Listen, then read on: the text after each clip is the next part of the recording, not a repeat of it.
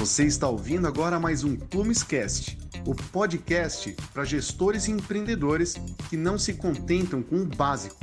Conteúdos semanais sobre vendas, marketing e gestão com especialistas do mercado para você ouvir quando e onde quiser.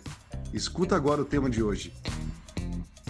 Fala galera, bem-vindo a mais um Plumescast e hoje a gente vai falar sobre condução de oportunidades. E para isso, é, tá contando aqui com a presença do Vinícius Amâncio, um velho amigo meu aí do, do, mundo das vendas, que já me ensinou bastante, já participei de curso com ele, de curso que ele organizou, inclusive. Quem gosta de venda provavelmente já ouviu falar, ou, porra, com certeza conhece a Hamper, que acaba sendo uma referência de mercado em termos de vendas, né, em produção de conteúdo. Trouxeram uma educação para o mercado, é, principalmente na vertente de outbound, muito diferenciada.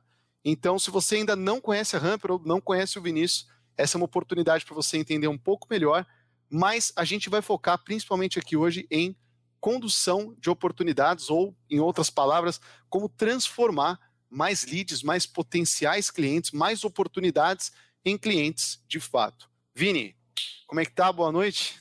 Fala, Otávio. E aí, pessoal que está ouvindo. Primeiro, não posso deixar de agradecer o convite. Otávio, amigo aí, pessoal de longa data conheço a Plumes também de, de bons anos, e para mim é um privilégio estar aqui compartilhando com vocês, acompanho o conteúdo, tive algumas oportunidades também de compartilhar alguns, alguns conteúdos com vocês, e mais uma vez espero que esse bate-papo aí renda bons insights para os vendedores que estão nos ouvindo, gestores também, que suma insights para a gente conseguir transformar o nosso pipeline em grana, que é isso que a gente quer no final do dia. Muito bom começando falando aqui sobre, sobre condução de oportunidades, claro que eu tenho que abordar um tema sobre follow-up, né, Vini? Porque muitas vezes uma venda, ela nunca segue, pessoal, ou pelo menos em boa parte das vezes, ela não segue da forma exatamente como nós gostaríamos. Muitas vezes a gente tem pequenos gaps ou intervalos durante o nosso processo de vendas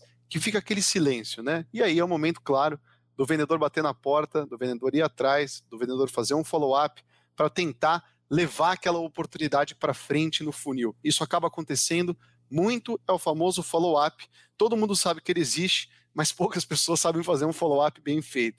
Então a primeira pergunta que eu queria fazer é, Vini, é, como é que eu posso estruturar e pensar numa cadência certa de follow-up, e, e, e não só em termos de cadência, tá?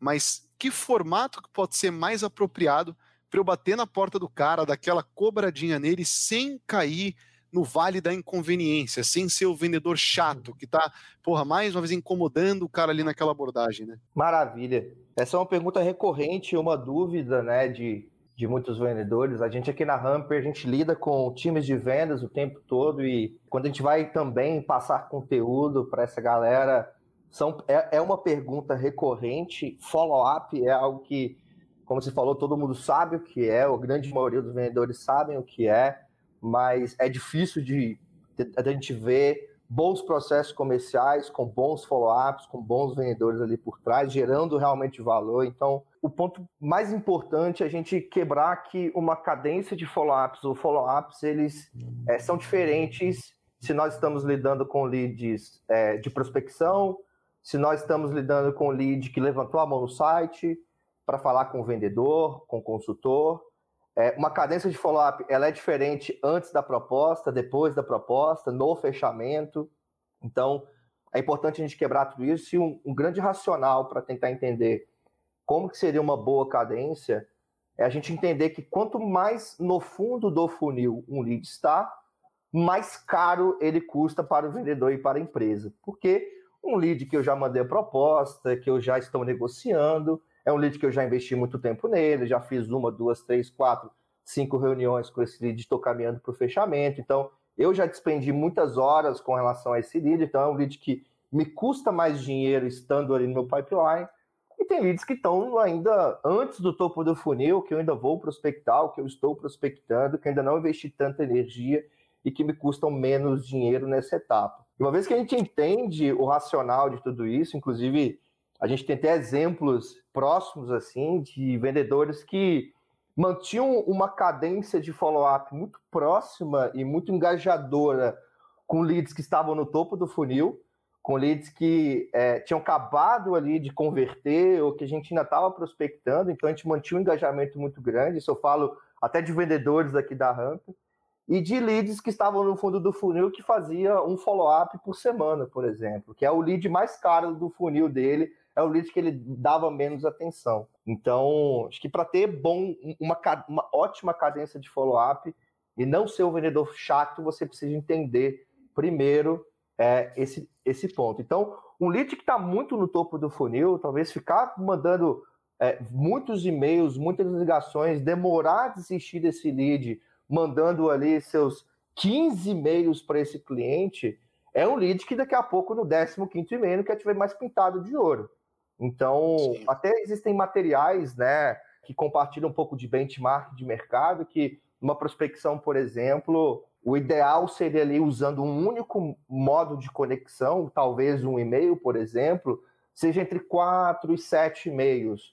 A partir disso, as taxas de resposta aumentam, mas muito pouco. Então, não vale o esforço, a não ser, se você quiser aumentar o número de touchpoints, pô, mas eu quero fazer 10, eu quero fazer 12, 13 touchpoints. O ideal, nesses casos, seria mesclar com outros canais. Talvez uma ligação sabendo priorizar para quem ligar primeiro, talvez seria uma mensagem no LinkedIn sabendo a hora certa de conectar, talvez o assunto ali, o, o, o cliente acabou de abrir teu e-mail e nesse exato momento você conecta com ele, ou ele já é conexão e você manda uma mensagem.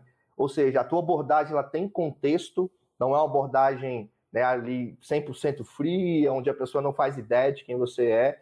E para entrar não só em cadência, mas também na forma de fazer follow-up, quanto mais contexto você tiver com é, a venda e com a pessoa, é, menos intrusiva vai ser e menos chata vai ser tu, o teu follow-up. Então, um, um cliente, por exemplo, que está numa etapa de fundo de funil e ele acabou de abrir a tua proposta e você usa ali talvez o mail track, né, ali plugado ao teu e-mail, ou você usa uma ferramenta de proposta que te avisa o momento que o cliente abriu a tua proposta. Ligações ou, ou mensagens com contexto são mensagens que ajudam muito a não ser um vendedor que está sendo intrusivo, ligando a qualquer momento, mandando mensagem a qualquer momento, sem ter como priorizar e saber para quem mandar.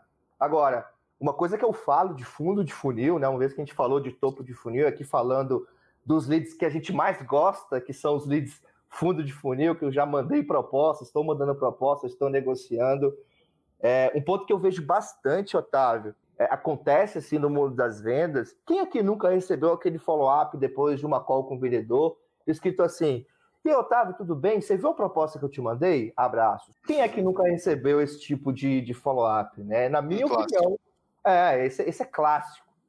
Na minha opinião, isso não é um follow-up, isso é uma cobrança. Sempre, e aí volta um ponto que é muito importante em qualquer processo comercial, antes de terminar uma fase com o cliente, pode ser uma prospecção ou uma reunião já para mandar uma proposta, é sempre importante ter um próximo passo. O primeiro contato de um follow-up depois de uma reunião, na grande maioria das vezes, eu não vou falar sempre, porque sempre tem variáveis, mas é, na grande maioria das vezes, o legal é fazer em cima do passo que foi acordado. Então, se eu te mando um e-mail ou te ligo perguntando se você viu minha proposta, vamos ser sinceros. Se eu te mandei uma proposta, o intuito não era assim, o intuito final ali não é eu é, eu te você ver a minha proposta, né? Não é para isso que eu vou te ligar. Agora, se você falou comigo que tem que conversar com teu sócio, porque o teu sócio ele é do financeiro, que ele quem vai olhar o budget, ele que vai pensar, ou ele, é de projetos, ele vai pensar em prazo, ele vai pensar em outros quesitos da compra,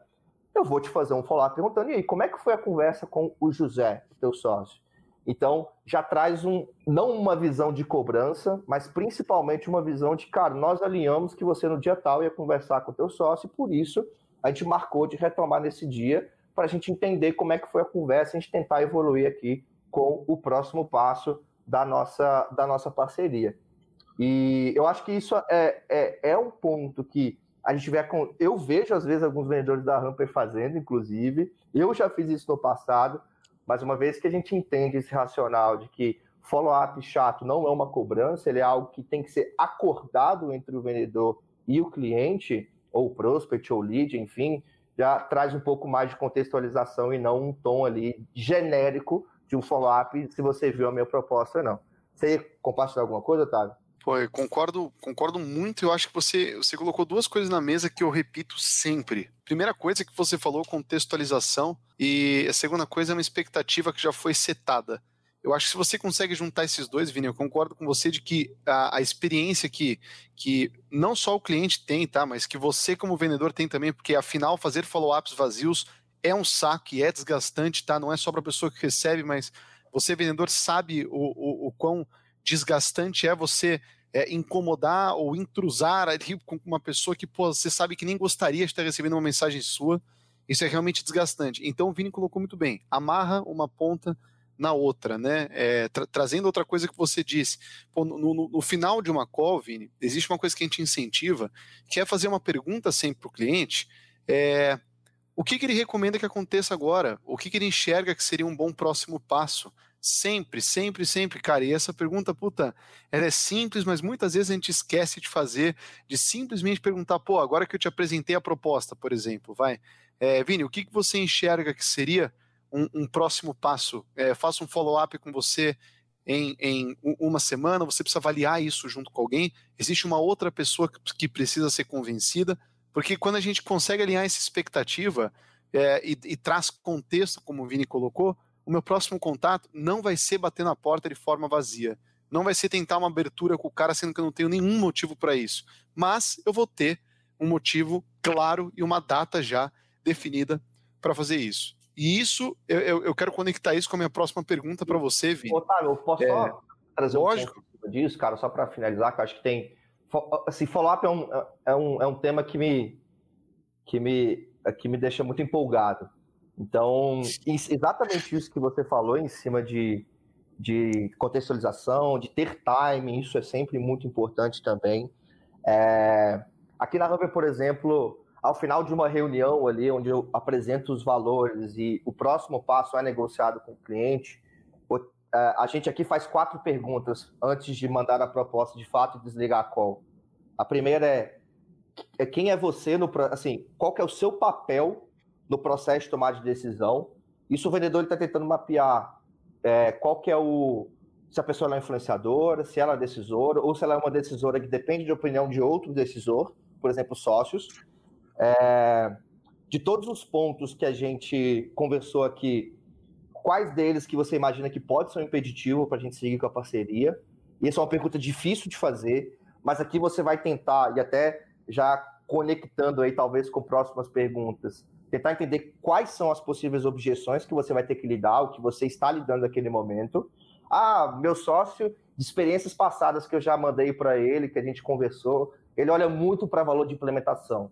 E se for um valor ali que ele acha caro, provavelmente ele vai negar. Então você já sabe ali que futuramente vai ser o valor que você vai ter que bater um pouco. Então, se ele te der uma negativa, você já sabe onde atuar. É, qual que é o próximo passo dessa pessoa, obviamente, qual que é o time, como o próprio Otávio falou. E sendo bem sincero, Otávio, sabe qual que é a pior resposta? No dia que você combinou pro, com o cliente que você ia voltar a conversar com ele, você mandou um e-mail, ligou, sabe qual que é a pior resposta que você pode ter? Ah. O nada. Quem aqui nunca mandou uma proposta e ficou no vácuo depois, cara? Quem, quem, quem nunca passou por isso é porque nunca vendeu. É normal. Então, existe, existe até uma forma aqui na Ramp, antes de enviar a proposta, a gente deixa o cliente tranquilo, que seja qual for o, out, o output daquela conversa ou da decisão, cara, só me dá uma resposta. Pode ser sim, pode ser não, pode ser talvez, porque a gente vai negociar. Fica tranquilo. Eu sei que talvez você pode não conseguir conversar com o teu sócio José, mas só me dá uma resposta para eu não ficar no escuro. Todo mundo que ouve isso fala assim, cara, pode ficar tranquilo, eu sei como é que é. Então, a, a gente força uma empatia no cliente. E por fim, para não deixar de falar de follow-up, é, existem follow-ups com valor. Follow-up com valor, cara, é você gerar conteúdo ou você gerar valor em cima é, é, do processo comercial com o teu cliente. Isso aqui a gente na Ramp trata com muito carinho, que é você não só mandar um conteúdo para ele, por exemplo, se eu conversei com o Otávio hoje, ele falou que vai falar comigo, voltar um retorno daqui a um mês, daqui a um mês você esqueceu de mim, já desengajou. Se eu não falar nada contigo no meio do caminho, provavelmente você vai desengajar durante o processo comercial. Então, no meio do caminho, ou daqui uma semana, ou daqui a 12 dias, 15 dias, eu vou te mandar um e-mail que não é follow-up nenhum, mas, cara, baseado naquela conversa que a gente teve, é, eu levantei algum, aqui alguns conteúdos para você. Aí você manda ali um blog post da tua empresa, você manda um podcast que você ouviu, ou você manda ali algum blog post de alguma empresa, um e-book que você viu que é baseado em problema que ele tinha comentado contigo, que ele está passando. E, Otávio, sendo bem sincero, eu não sei quantas vendas eu fechei nesse e-mail, que era para aqui um mês. Mas só o fato de eu ter mandado o conteúdo antes, ele lembrou de mim, já falou com o sócio, já trouxe a resposta muito antes. Então, eu poderia ter deixado para falar só um mês para frente com ele, ou daqui só a 15 dias, ou daqui só a 20 dias. O fato de eu ter antecipado, trazido valor, ajudou também a antecipar a venda. Então, é, gerar valor durante a venda ajuda. Agora, o valor pode ser de outra forma, não só de conteúdo. Se a pessoa some, mandei um e-mail, liguei, mandei outro e-mail não respondeu, eu vou tentar retomar aquilo que a gente conversou. Fulano, você tinha comentado comigo que você estava com problema XYZ, que o teu timing para resolver esse problema era por agora. Pode ser que eu tenha perdido alguma coisa no meio do caminho. A gente está com esse assunto ainda em aberto, ainda pendente para resolver. Assim, me responde uma coisa: você resolveu de alguma forma? Ou isso ainda é prioridade para você? Então, tentar retomar a, a, conversa que você teve com, com, com o teu lead te faz não ser genérico e não ser chato. Porque ele falou com você, e é por isso que é importante o vendedor fazer boas perguntas e mapear tudo isso antes, né? Porque você retoma e aí você não é aquela pessoa chata, que você quer ajudar o teu cliente. Cara, você falou para mim que você precisava resolver isso para ontem, mas você não me responde ao mês. E aí? Exatamente. E tem uma. E concordo muito com o que você falou desse ponto de contato, por exemplo, que você falou, ah, eu vou, eu vou deixar para daqui um mês. É, porra, só que dentro desse meio tempo, dentro desse meio tempo, eu vou, de alguma forma, conveniente, conveniente, aí você exemplificou com o envio de um conteúdo que seja relacionado àquilo que o cara estava procurando, ou que ele se interessa, alguma coisa assim. Você aparece na vida do cara dentro desse um mês, muito antes do que ele programou para te dar um retorno. E várias vezes, quando você aparece na vida do cara de uma forma conveniente, você, surpreendentemente, tem uma retomada da oportunidade, ou ele esquenta, ou ele te pede uma outra demo, ou ele te pede uma outra reunião, e isso acontece direto, Vini. É, realmente, cara, você, você deu uma situação que. É, o que eu acho que acontece é que quando você aparece na vida do cara de forma conveniente, né? É, nem que seja por um pequeno instante, ele está avaliando de novo levar essa conversa para frente com você, porque você apareceu para ele, só que você não, não, não apareceu para perguntar, opa, será que agora a gente consegue discutir aquela proposta? Ou você acha agora é o momento melhor para a gente conseguir fechar? Pô, não foi assim que você apareceu, né? Porque isso já gera, já coloca uma pessoa na defensiva de forma automática. Mas você só apareceu na vida do cara para compartilhar uma coisa de forma despretensiosa, entre aspas, algo conveniente. E aí, quando você apareceu, o cara reavaliou né, rapidamente na cabeça dele e falou: Cara, quer saber? Essa é uma boa semana para falar com esse moleque. Porra, vou, vou, conversar com o fulano sobre isso. E aí, de repente, você reesquentou o negócio, você requentou o negócio, é, só ser conveniente, com um contato intermediário desse, como o Vini colocou, né, Vini? É isso aí, cara. É, vamos falar de objeção, porque essa é outra coisa, né? Porque às vezes, por exemplo, é, às vezes o problema da condução da oportunidade pode não estar tá no follow-up eu posso ter contatos convenientes, tá? Eu consigo atenção do meu lead, ele me responde, a gente marca a data e ele comparece. Então eu, eu consigo os pontos de contato que eu quero com ele, tá? Eu consigo engajá-lo dentro do meu processo. Agora, e quando ele levanta algum ponto para mim, tá? Que de fato é, pode se tornar uma objeção. Como é que eu sei a melhor forma de lidar com elas, tá? Ótimo é, isso aqui daria outro podcast também, objeção. É, é um assunto que eu, que eu também gosto muito, é, estudo bastante, gosto pra caramba. É, é assim, é, eu acredito que objeção é, é, um ponto que não necessariamente você deve é, contornar. Ou seja, o cliente me trouxe uma objeção e eu sou aquele vendedor que meu carro na rede é peixe, ele pode me trazer qualquer argumento que eu vou ali e vou, e vou reverter de alguma forma, que eu vou fazer ele pensar diferente. Enfim, eu acho que isso é super válido, isso é super importante. Mas eu acredito que a objeção, é, da melhor forma, a, a melhor forma de lidar com ela é evitando, não contornando. Então, ao invés do cliente trazer a objeção futura, né, futuramente, o vendedor toca na ferida. E aí, ele quem tem o controle durante a venda. Então, eu vou trazer alguns exemplos aqui. Imagina que você está no corretor de um hotel e existem algumas portas na tua frente, duas na direita, duas na esquerda e uma porta reto, que é da, do, a do final do corredor. E essa porta do final do corredor, é a parceria que vocês vão abrir. Eu não gosto de falar fechar, fechar, fechar contrato, eu gosto de falar abrir. Estamos abrindo parcerias, fechar traz uma ideia é, é, é diferente. Então, a porta que você vai abrir parceria. Só que para chegar lá, você tem que passar nessas quatro portas, que são as portas que o cliente vai tentar fugir é, durante a negociação. E existem algumas que são mais recorrentes, não são só essas, existem várias. Durante a pandemia, tinha, é, passamos por uma nova, né? E estamos passando ainda, né? E tem segmentos que é, ainda isso é bem recorrente, bem forte, que ainda não retomaram ainda o ritmo. Mas digamos que tratando essas quatro portas mais comuns, a gente está falando aqui da primeira, que é interesse, a segunda, que é timing, não necessariamente nessa ordem que mais acontecem, tá? Okay. Interesse, timing, preço, famosa e credibilidade. O que, que, o que, que quer dizer cada uma delas? Interesse quer dizer se você gostou do que você viu ou se você precisa do que você viu aqui, da, da solução em questão. Pode ser uma consultoria, pode ser um produto, pode ser um produto de prateleira ou um produto que vai ser customizado para o cliente. Então você precisa disso. E aí, é, boas perguntas de se trazer é durante o levantamento de necessidades, para você entender qual que é o problema da, da pessoa, qual que é o tamanho desse problema, no que, que ele implica na empresa, na situação dela. Existem N metodologias de vendas para poder te ajudar nisso. É, a segunda, que é timing, essa é uma perigosa, tá, Otávio? Porque timing é uma cortina de fumaça. Imagina que eu fiz um processo comercial da Plumes, é, eu decidi não fechar, só que eu sou brasileiro, cara, e a gente tem vergonha, a gente tem medo de falar não. Esse é o ponto. A gente, por algum motivo, me conectei com o vendedor, pô, pessoa super legal, super atenciosa, me entendeu super bem. É difícil eu depois falar não para essa pessoa. Fulano, não vou contratar por causa disso, disso, disso. É, a gente prefere falar assim, fulano, gostei muito, é muito legal, mas vamos, fica para depois. Mas às vezes o sócio falou que estava caro, ele não vai trazer essa objeção ali, ele vai te, ele vai te falar o não da forma mais educada possível. Então, uma objeção muito difícil da gente conseguir lidar é a de timing, porque ela vem como desculpa depois. Mas o timing é: você precisa disso para agora, você precisa disso para mês que vem, para ano que vem, e uma forma que a gente é, costuma levantar timing que não é a melhor forma é para quando que você está olhando contratar um CRM, ou para quando você está olhando contratar uma ferramenta de prospecção, como o caso da Hunter?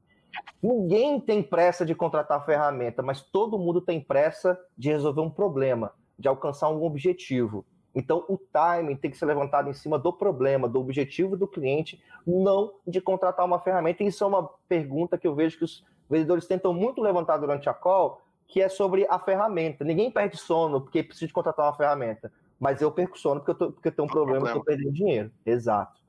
O terceiro ponto, que é preço, isso é bem claro, se está ou não dentro do budget. Então, vale a pena tocar nesse assunto durante a call.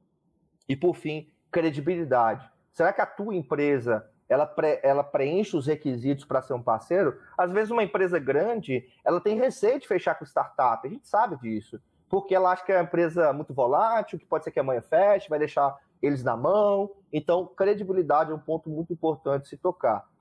Essas, essas uh, uh, objeções, elas, elas podem ser tocadas em pontos diferentes do processo comercial.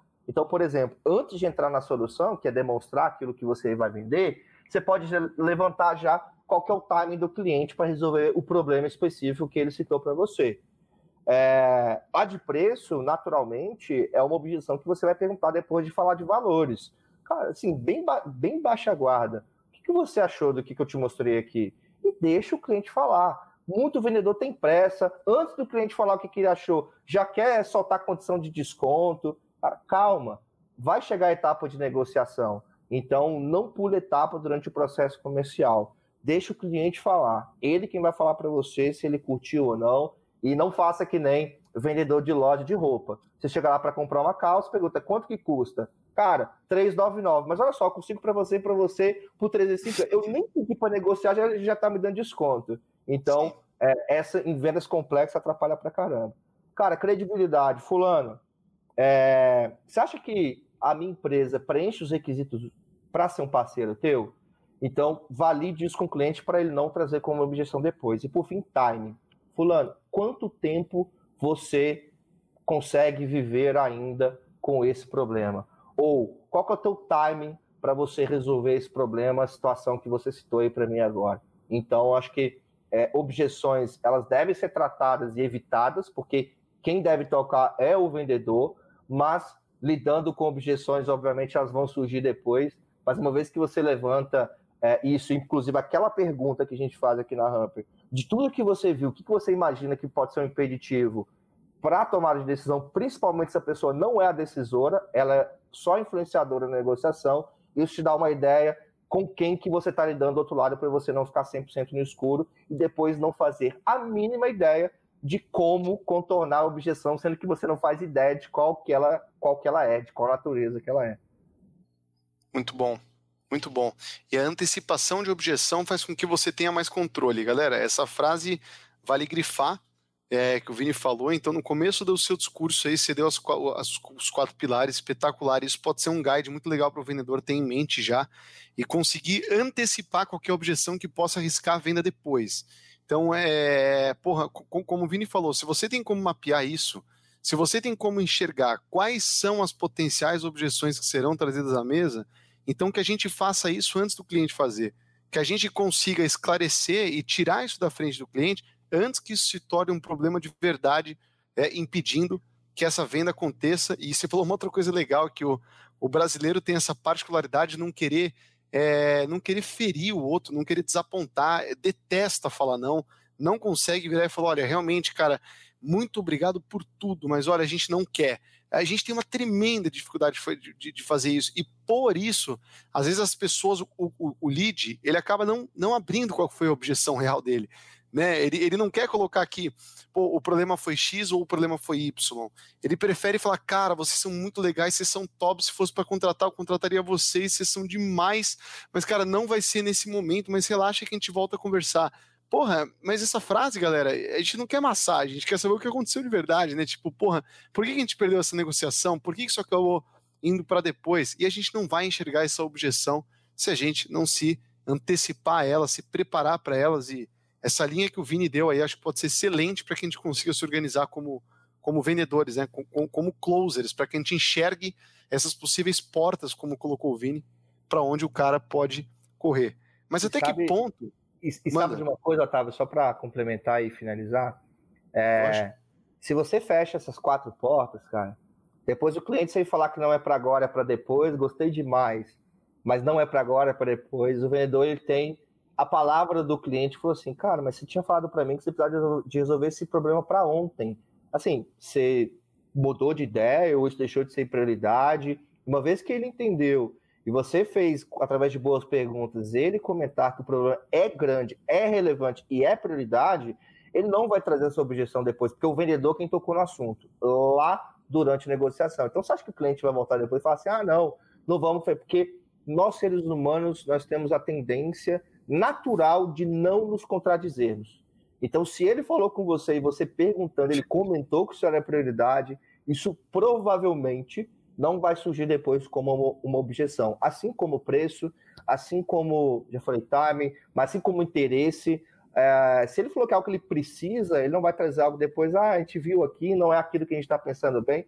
Você tinha falado comigo que é realmente isso que você está buscando, que não é algo só nice to have, né? Que é legal ter, é algo que você precisa de ter, algo must have, então ajuda bastante é, é, durante a negociação. Então, só para complementar, se você fecha essas quatro portas, as principais, é, e obviamente você pode detectar outras durante a, a, a, a tua reunião com o cliente, o caminho da parceria, que é a última porta do corredor, ela se torna natural, porque todas as outras foram acordadas que estão fechadas.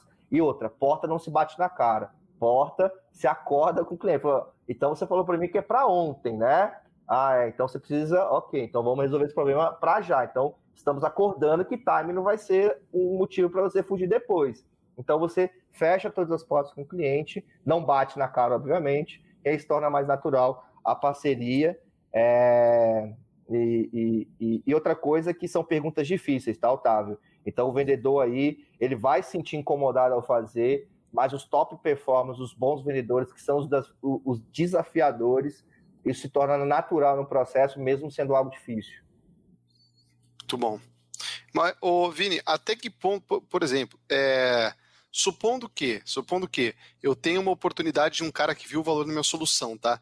É, eu senti que ele gostou, é, de fato, isso parece uma prioridade para eles, pelo menos ele declarou que é.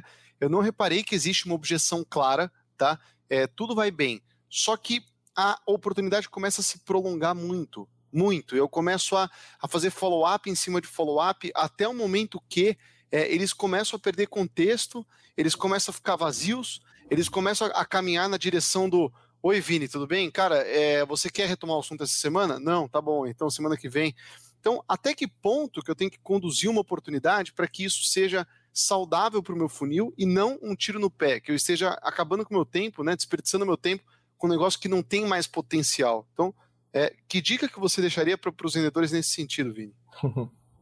essa, é uma, essa é uma ótima pergunta também, cara, porque assim, é, o vendedor, o ser humano vendedor, ele é de forma natural um ser otimista. Se tem 10 dias no pipeline no fundo do funil, você perguntar para ele o forecast, vai falar, cara, vou fechar os 10. E mesmo sabendo que a estatística, a gente perde dias ao longo do funil, por isso que ele é o funil. Ele começa muito gordinho e ao longo de cada etapa a gente vai perdendo oportunidades. E tem vendedor que tem dificuldade de dar loss, cara. Pode ser um dia o topo de funil que ainda não foi investido energia, ou pode ser um dia que está no fundo do funil que eu já fiz negócio, que eu estou negociando, que eu estou tratando, mas a pessoa por algum acaso ela sumiu e mesmo seguindo toda a cartilha de boas práticas de contorno de objeção, de, de objeção né, evitar objeção ou até contornar, de cadências, follow-up com valor, isso é uma garantia que você vai fechar 100% dos dias? A resposta é, infelizmente, não. Não é. Então, é, saber até que ponto insistir na negociação é algo muito importante, não só para você não ser chato com o cliente, mas para você manter a saúde do teu pipeline. Não adianta nada, Otávio, eu ter 100 leads no meu pipeline se 80% deles estão mofados.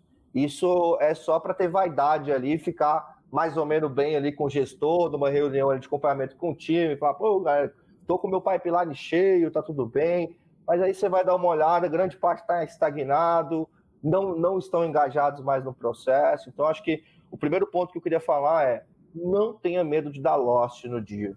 É, se você percebe em alguma etapa do processo que você já fez várias tentativas de contato e a pessoa simplesmente sumiu, foi sempre porque ela desengajou, ou porque ela, você não conseguiu firmar muito bem um compromisso com ela, ou por N variáveis, não tenha o medo de ir lá no CRM, ou seja, onde você controla os seus leads, e descartar esse lead. Quer dizer que você nunca mais vai falar com ele? Não.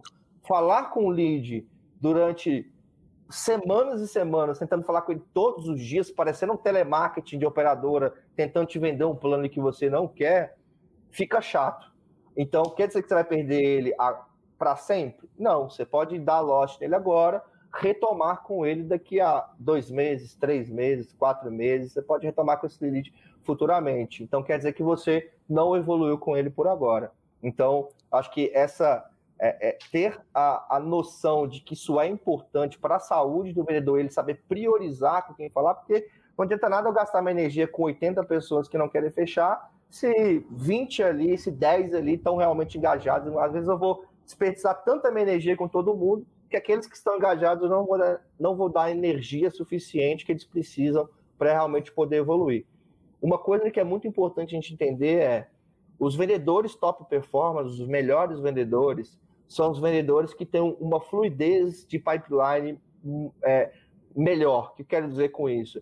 Os deals, os leads, os prospects, enfim, eles evoluem ao longo do funil de forma mais fluida, as coisas não ficam estagnadas. Por quê?